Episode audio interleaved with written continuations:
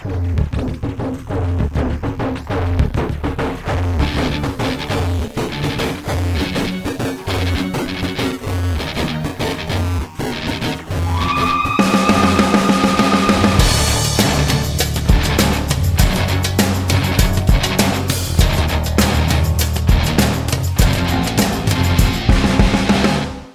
Produit avec le soutien de la MDJS. Bonjour à tous et bienvenue sur Radio Marif pour un nouvel épisode Icône, votre podcast où des passionnés viennent nous parler de personnes qui les passionnent et qu'ils considèrent être des icônes. Alors euh, bonjour Mouna Bougrine, Bonjour. Euh, notre première invitée qui est neurochirurgienne, mais donc euh, moi à chaque fois ça me fascine les métiers des gens et de les relier au, au à, à, ce qu'ils vont nous présenter. Donc j'ai hâte de découvrir l'icône de Mouna Bougrine. Bienvenue.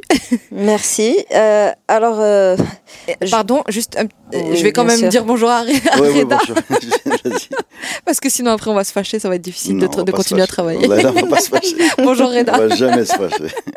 Donc oui, Surtout Mouna. pas pour ça.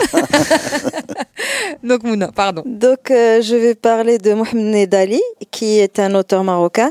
Et euh, pour répondre euh, à la question des métiers et des passions, je fais un métier qui est relativement stressant. Donc il faut une petite euh, soupape, des échappatoires. Et étant aussi un petit peu insomniaque, ma soupape principale reste la littérature. Et c'est très bien. Donc, euh, je suis venue à, à Mohamed Nedali d'une manière assez rigolote par Facebook. Alors, il y avait eu, il y a quelques années, avant que je fasse mon compte Facebook, une sorte de, où on nominait les gens pour dire, euh, dites-nous euh, vos livres livre préférés, machin.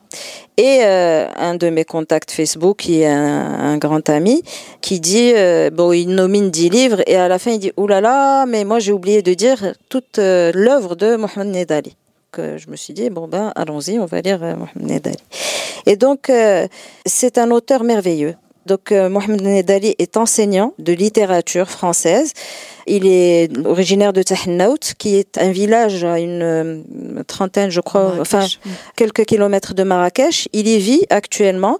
Il a été affecté à, Tinrer il en a fait un livre d'ailleurs grâce à Jean de La Fontaine mais qui n'est pas son premier roman et puis il est parti en France euh, compléter donc son cursus d'études supérieures et revenir euh, enseigner à Tahennaout jusqu'à quelques années où il a pris sa retraite. Et ce qui est bien dans l'écriture de Mohamed Nedali, c'est que c'est un écrivain marocain, je trouve, qui écrit pour les Marocains. Il est impossible de lire un livre de cet auteur et de ne pas être plongé dedans. Je vais faire une petite euh, transgression, une petite référence à, à Harry Potter, où euh, Dumbledore utilise, comme il a beaucoup de choses dans- dans sa tête, il va, il va utiliser la pancine. Euh, à chaque fois, ses souvenirs, il va les enlever de sa tête et les mettre dans un- une sorte de bocal, et Harry va se pencher sur ce bocal et va tomber dedans. Et, et c'est exactement ce qui nous fait. arrive quand on lit un, un livre de Mohamed Nedali, tellement ces personnages sont proches de nous, tellement sont ces histoires, ces problématiques. Mon premier livre de Mohamed Nedali que j'ai lu, c'est, il s'appelle euh, Le Jardin des pleurs. Le Jardin des pleurs raconte les déboires administratifs et judiciaires d'une euh, serveuse qui a été harcelée euh, sexuellement par un gradé, enfin quelqu'un d'important, et euh, elle et son mari, ils vont euh, être confrontés à ce monstre que peut être l'administration. Et moi-même, j'ai lu ce bouquin après avoir été confrontée à l'administration du ministère de la Santé pendant quatre ans, tous les jours. Ça a été un choc post-traumatique. Et c'est ce qui arrive dans ces livres. Il raconte euh, dans Grâce à Jean de La Fontaine son affectation à Tienrer. Il raconte euh, dans son premier livre qui a été pris de la Mamounia, donc des premiers romans marocains, qui s'appelle euh, Morceau de choix, Les amours d'un apprenti boucher. Donc euh, la vie d'un jeune homme euh, boucher euh, par défaut, euh, avec de gros problèmes avec son père, parce que son père est frais et qu'il voulait être frais comme lui et que voilà et qu'il est marié de force et et tout ça on l'a tous vécu quelque part de près ou de loin et donc quand on se balade dans la rue moi quand je suis dans la Médina maintenant je je vois les bouchers avec les chats Ça et je pense Je pense à l'arrière-boutique, à ce qui se passe dans Les amours d'un apprenti boucher. Mon préféré, Le bonheur des moineaux, où il parle de la visite d'Hillary Clinton. Bien sûr, il ne dit pas Hillary Clinton. Bon, il parle de la visite de la femme du président des États-Unis au Maroc et elle veut voir un guide de haute montagne qui lui a fait faire des treks dans le Haut Atlas quand elle était étudiante. Et alors là, branle-bas de combat, mais c'est qui ce guide? Va aller Quelle demande C'est pas possible. Et alors, et, vous voyez le guide qui arrive, et dans notre imaginaire, on s'attend au, mec baraqué, bel homme et tout, et en fait, c'est un petit gringalet. Et c'est ça, Nidali, c'est, c'est une montée doucement en intensité. Après, ça finit par une, une phrase euh, comme ça, pinçant rire, et, on est mort de rire parce que, enfin, c'est un petit gringalet, enfin, il, il est sec. Euh, comment ça, toi, t'es polyglotte, tu connais la femme du président, c'est pas possible. il, se fait il, fait, il se fait convoquer par le au commissariat après parce que euh, il, mais il a plus un rond pour rentrer chez lui. Enfin bref, on est toujours dedans. On connaît toujours les personnages et je lui ai posé la question euh, une fois quand il a présenté son dernier livre La bouteille au cafard, qui aussi que je conseille bien sûr. Je lui ai dit quelle relation vous entretenez avec vos personnages parce que soit il vous les fait aimer, vous les voyez beaux, soit il vous les fait détester, vous les voyez d'une laideur, mais en tout cas, on n'est pas indifférent, à ces personnages-là. Et il m'a dit, en fait, parce que je les connais tous, il raconte toujours des histoires qu'il a soit vécues, en tout cas de près ou de loin, mais les protagonistes, il les connaît et donc on rentre dans le livre et on en sort comme si on perdait un ami. Enfin, c'est c'est c'est voilà, c'est une vraie rencontre.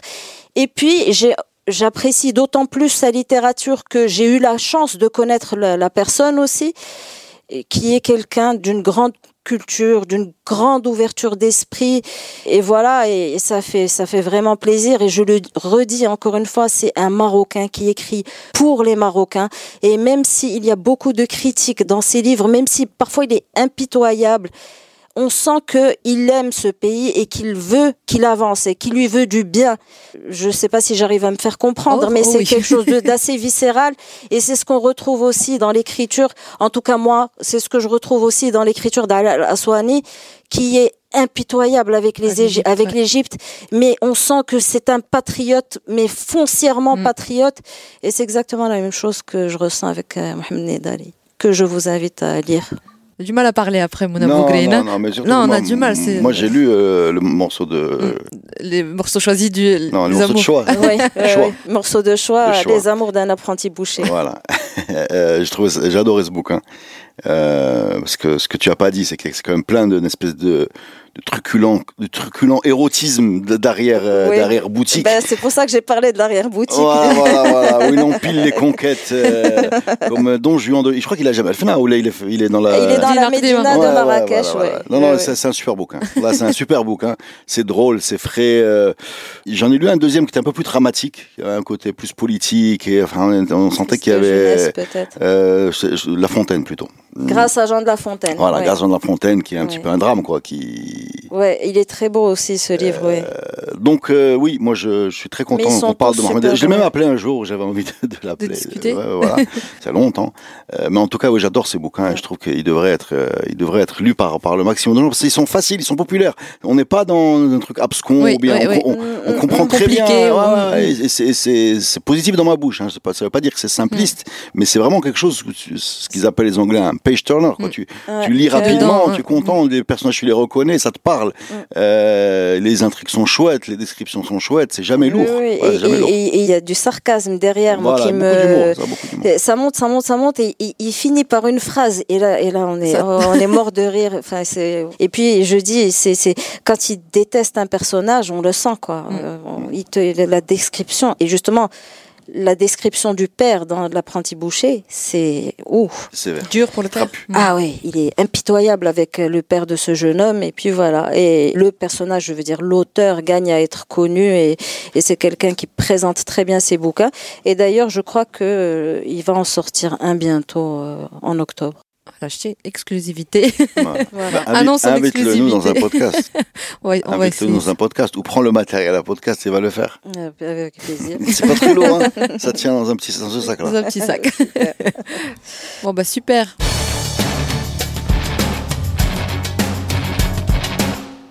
À toi, Reda Ouais, moi je vais vous parler de. Je vais pas vous parler d'un footballeur. Rassurez-vous, je vais vous parler je, de sens 19 C'est ce que j'allais dire, je sens l'entourloupe. je l'ai senti venir. D'un seul coup, je me l'ai allez, c'est les soldes.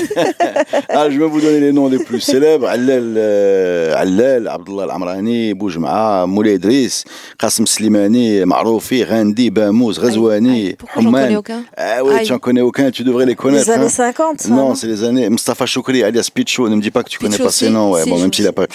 Euh, ce sont les Marocains qui ont été qualifiés à la Coupe du Monde 1970. 70. La première, mesdames et messieurs, où nous avons euh, participé au Mexique en 1970. Alors, euh, en fait, c'est un, un autre monde, un autre football où il n'y a pas vraiment de stars.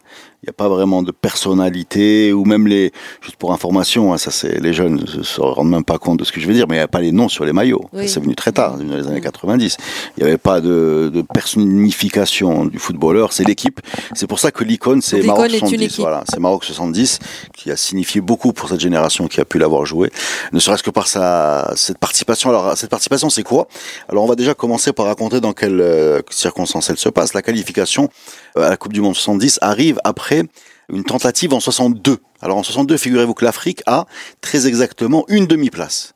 Toute l'Afrique a une demi-place à la Coupe du Monde. C'est-à-dire que quand tous les Africains ont joué et qu'ils ont terminé, celui qui est le meilleur, il va faire un barrage contre une équipe européenne.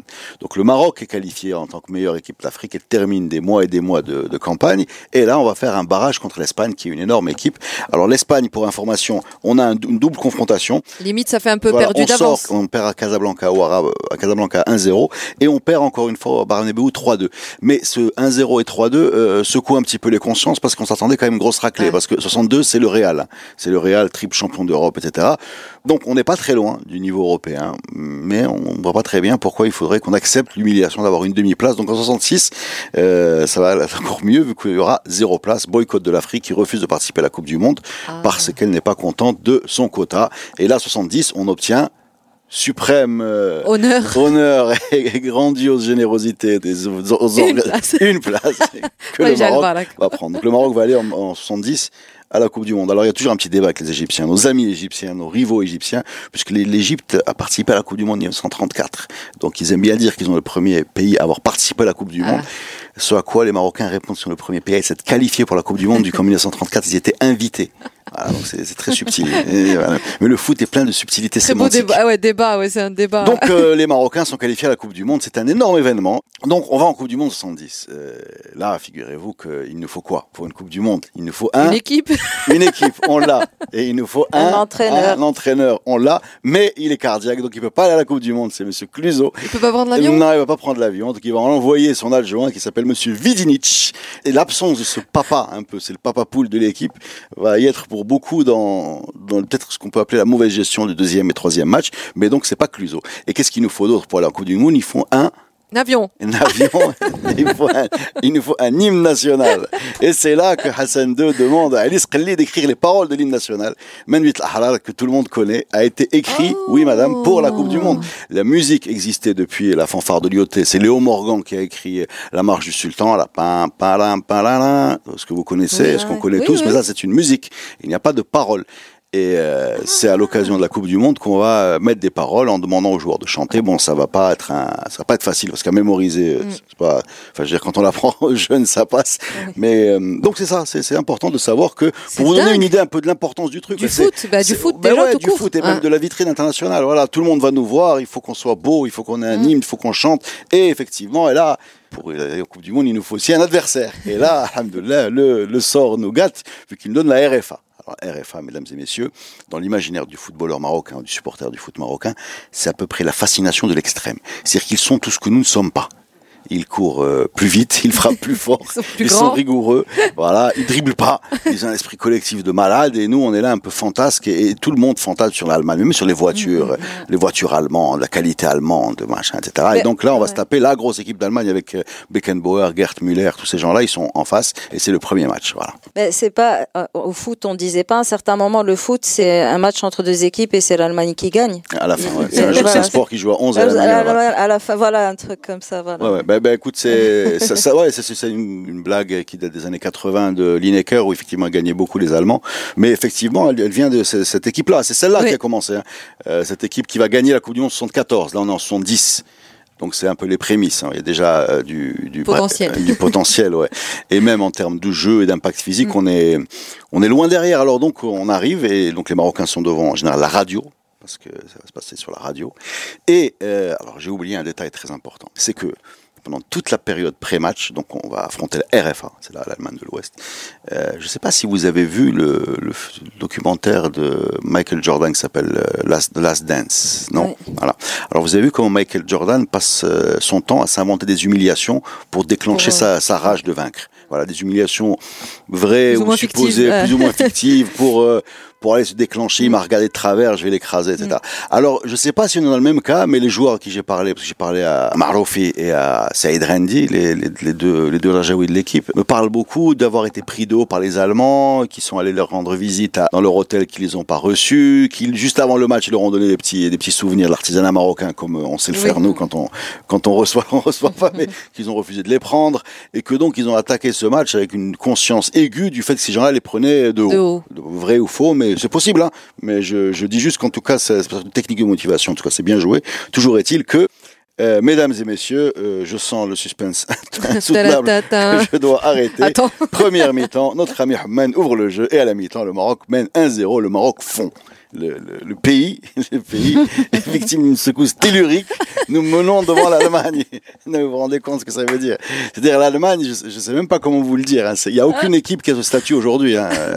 Et, et, et, en plus, je vous signale que nous sommes des vrais amateurs. C'est-à-dire que Marlofi, qui m'a raconté ce match, qui était au marquage de Gert Müller, Marlofi est cette année un bachelier qui va passer son bac philo. Il va avoir la mention très bien. Voilà, donc c'est mm. un vrai amateur. Et, puis là, il fait sa vie à côté. il fait sa vie à côté et il joue, il joue au football. Il passe son bac, il joue au football. Voilà. Je dis ouais, donc ce sont des vrais amateurs. À la mi-temps, est mené, on mène 1-0, c'est Humen qui marque. À la mi-temps, personne ne parle. L'entraîneur Vidinic n'adresse pas les paroles aux joueurs. Non, non, c'est ils savent ce qu'ils ont à faire, c'est pas la peine de leur ajouter. C'est ouais, voilà, on, est, on est passé du côté du surnaturel. On n'a plus grand chose à dire au niveau de la, la technique.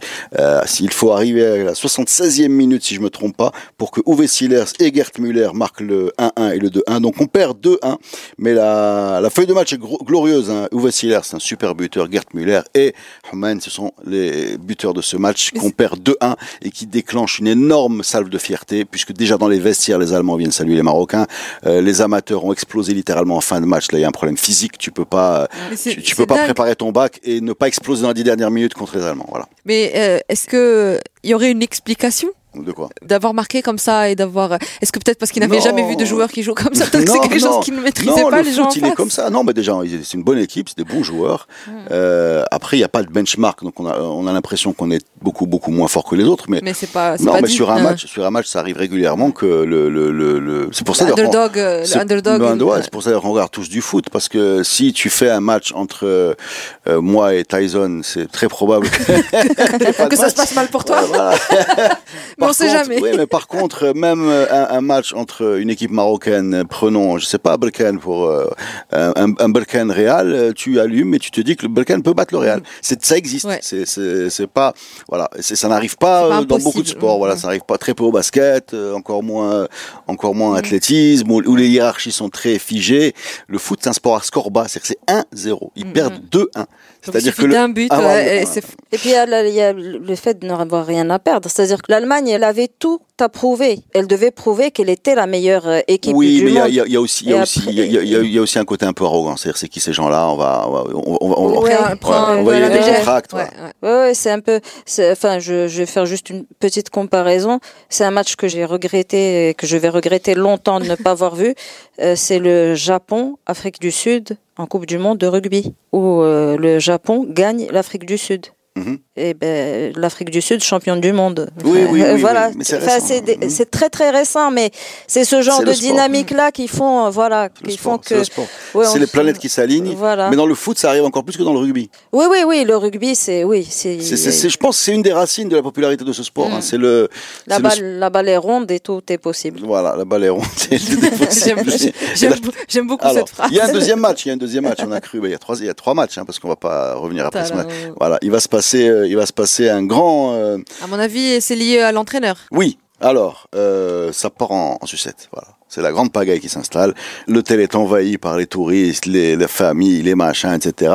On lâche les joueurs dans la nature. Il règne l'idée, la rumeur tourne que le Pérou, qui est notre deuxième adversaire, le Pérou a été victime d'un terrible euh, tremblement de terre le 31 mai 1970, juste avant son match. Mhm. À Lima, il y a eu 66 000 morts. Et le match contre le Maroc est le 6 juin. Euh, c'est une semaine après, euh, traîne l'idée un peu, la rumeur, comme quoi ils vont abandonner, ils vont rentrer au chevet de leur euh, peuple. Euh, voilà. Donc, deux ou trois jours avant le match, on lâche complètement la discipline. Cluzo n'est pas là les joueurs sont dans la nature et il n'y a pas de portable pour les récupérer. L'hôtel, c'est un, c'est, comment vous dire, c'est le, c'est l'auberge espagnole. On prend 3-0 contre le Pérou qui n'est pas parti. Et, merci pour votre intervention. Et le troisième match aura lieu contre la Bulgarie. Et là, c'est un 1 partout euh, avec un but de Rezouane. Et donc, en gros, le Maroc, donc, Ça reste honorable. sur, ouais, sur un point de vue comptable, euh, n'a qu'un match nul, mais sur un point de vue médiatique, euh, pour les Marocains, c'est un triomphe. ce premier match contre l'Allemagne a été euh, suivi par tous les Marocains. Il leur a enlevé leur complexe. C'est très important. C'est très difficile de traduire à quel point le monde des années 70 jusqu'en 86 est cloisonné, où il n'y a pas de benchmark, on ne sait pas ce qu'on vaut. On voit nos gars, on a l'impression qu'ils sont bons. Et comme on est Marocain, on a toujours, ne l'oubliez jamais, pendant le sport, c'est un peu naturel, parce que le sport, c'est un exercice de confrontation avec un score. Mm. Mais même dans la culture, on a toujours besoin du regard de l'autre pour mm. se valoriser. on a toujours l'impression que, ah, tu sais, mm. euh, je sais pas, les Guénawa, ils sont bons parce que les Jazzman ont joué avec eux. Et euh, euh, oui, mais tu sais, sinon, bah, c'est que les Zeppelin ont fait. Ah, d'accord, donc je peux les écouter. Voilà, donc on est toujours dans cette logique-là. Ah, non, ah, bah, Chemical, ah, d'accord. Ah. On connaît tous par cœur ça, surtout nous les musiciens. Au foot, c'est encore plus légitime parce que le foot, là, il y a une question vraiment de niveau. Euh, ça a complètement décomplexé. L'histoire du Maroc de la Coupe du Monde va avoir euh, une vraie, une vraie histoire d'amour. Hein, 86, 98, 94. On a renoué en 2018, mais il y a eu, euh, c'était vraiment des grands moments collectifs de communion du, du peuple marocain avec son équipe, les mamans, les grands-mères, les oncles, les tantes, les voisins. C'est vraiment la, le Maroc à la Coupe du Monde. C'est toujours et ça a commencé en 70 avec cette, cette épopée dont on est revenu avec euh, peut-être pas beaucoup de points, mais beaucoup de respect. en tout cas, voilà. Et je vous quand même ne résiste pas à l'idée de vous signaler que dans ce monde des années 70, ces braves joueurs ont récupéré, ont récupéré 3000 dirhams chacun. Voilà. Vous avez beau m'expliquer l'inflation multipliée par 100, par 100 000, par tout ce que vous voulez. C'est euh, à l'image de ce que je vous décrivais comme étant ce foot amateur, euh, ce foot amateur des années 70 super icône. Là. Maroc 70. Ils avaient des super maillots aussi. Est-ce que c'était des lions de l'Atlas à l'époque De euh, Ou pas encore Je pense. De quand non, ça doit être là, cette appellation je, pense, je vais vérifier, mais j'en mm. suis presque sûr. C'est des, mots un peu. Le branding. Ouais, c'est le branding. Mais bon, bah, après, après le, le, les lions de l'Atlas, ça n'a jamais été vraiment pris par le public. Ah, c'est plus la presse. C'est plus la presse, voilà. Chez nous, euh, quand on parle de cette équipe, c'est le voilà. Et moi, si, on me demandait mon avis, comment on devrait l'appeler, on devrait l'appeler comme la Mannschaft, ça veut dire l'équipe, la sélection en allemand, mm. ou la squadra Azura, l'équipe bleue, c'est le Muntakhab.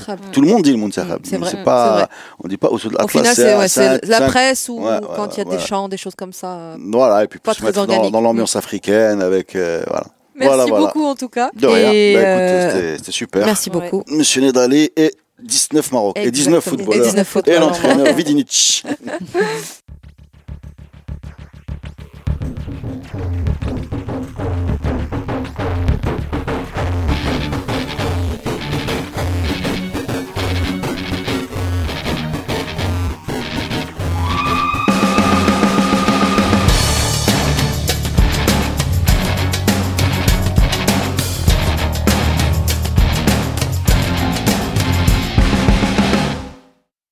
Produit avec le soutien de la MDJS.